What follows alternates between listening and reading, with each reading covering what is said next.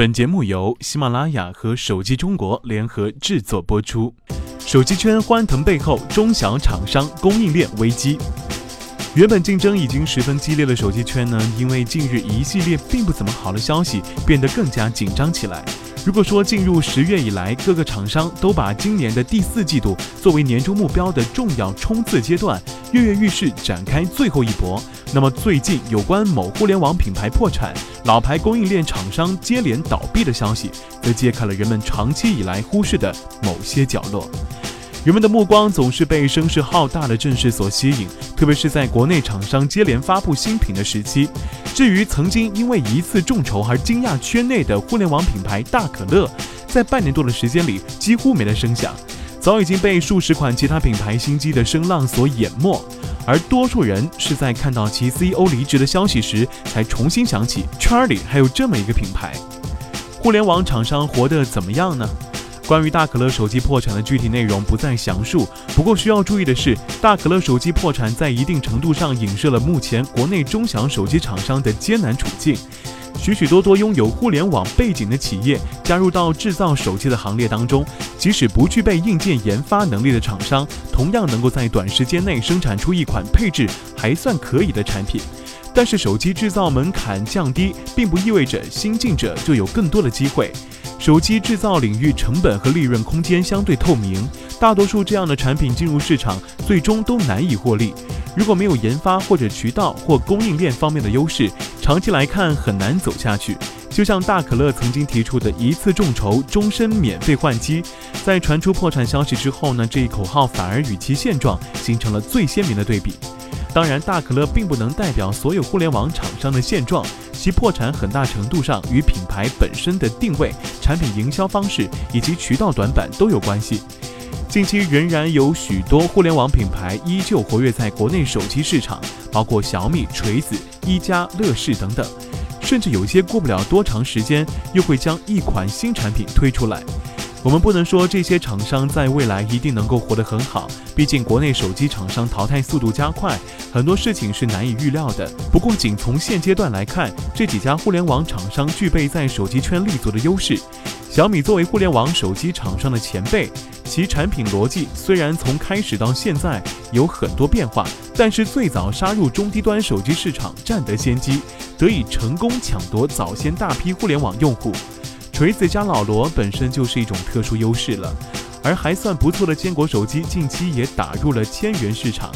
一加拥有产品差异化和海外市场，而乐视背后资源强大。至于中兴、华为这些传统厂商，则已经脱离过度依赖运营商补贴的节奏，将重点放在自身品牌精简，进军高端市场上。从厂商到供应链，到现在为止，很少有手机厂商是真正赚钱的。不久前，一份来自英国《每日电讯报》的报告披露，在2015年第二季度，所有智能手机厂商都没有苹果赚得多，后者独占行业百分之九十的利润，其余大部分被三星占据。国内手机厂商虽然一片欢腾，新品宣传非常卖力，但利润压力同样很大，甚至有些厂商为增加销量，很多产品的价格几乎已经压到没有底线了。利润低，就更加依赖出货量。但是在这种情况之下，产品的品控未必就做得很好了。根据供应链人士反映，现在真正在乎品控的厂商几乎没几个。产品出货要在第一时间上架出售，这从用户入手之后发现很多问题中就能够看出来了。而这一现象最大的受害者呢，同样是用户。利润空间缩减只是一个方面，随着国内市场竞争日趋激烈，手机厂商无论大小都已经有了危机感了。从近期发布的几款新品来看，厂商不断追求更新的技术和功能，有些新功能甚至抢在苹果之前推出。比如最近十分流行的压力触控，苹果称之为 3D Touch，希望能够利用新技术重新引爆市场。手机新品的迭代速度也更加快，这直接给上游供应链造成压力。华为 Mate S 压力触控。从最初由山寨机生产迅速发展起来的多家手机零部件供应商，最近几个月接连面临倒闭风波。与手机厂商不同的是，上游供应商一方面资金链单一，严重依赖于厂商订单，一旦订单减少，企业很容易面临亏损甚至破产；另一方面，技术转型和升级成本高且速度慢，跟不上手机厂商产品更新的节奏。近期关闭的诸如福昌电子等厂商便深受其害。很多业内人士称，手机厂商倒闭使得供应链出现危机，这不无道理。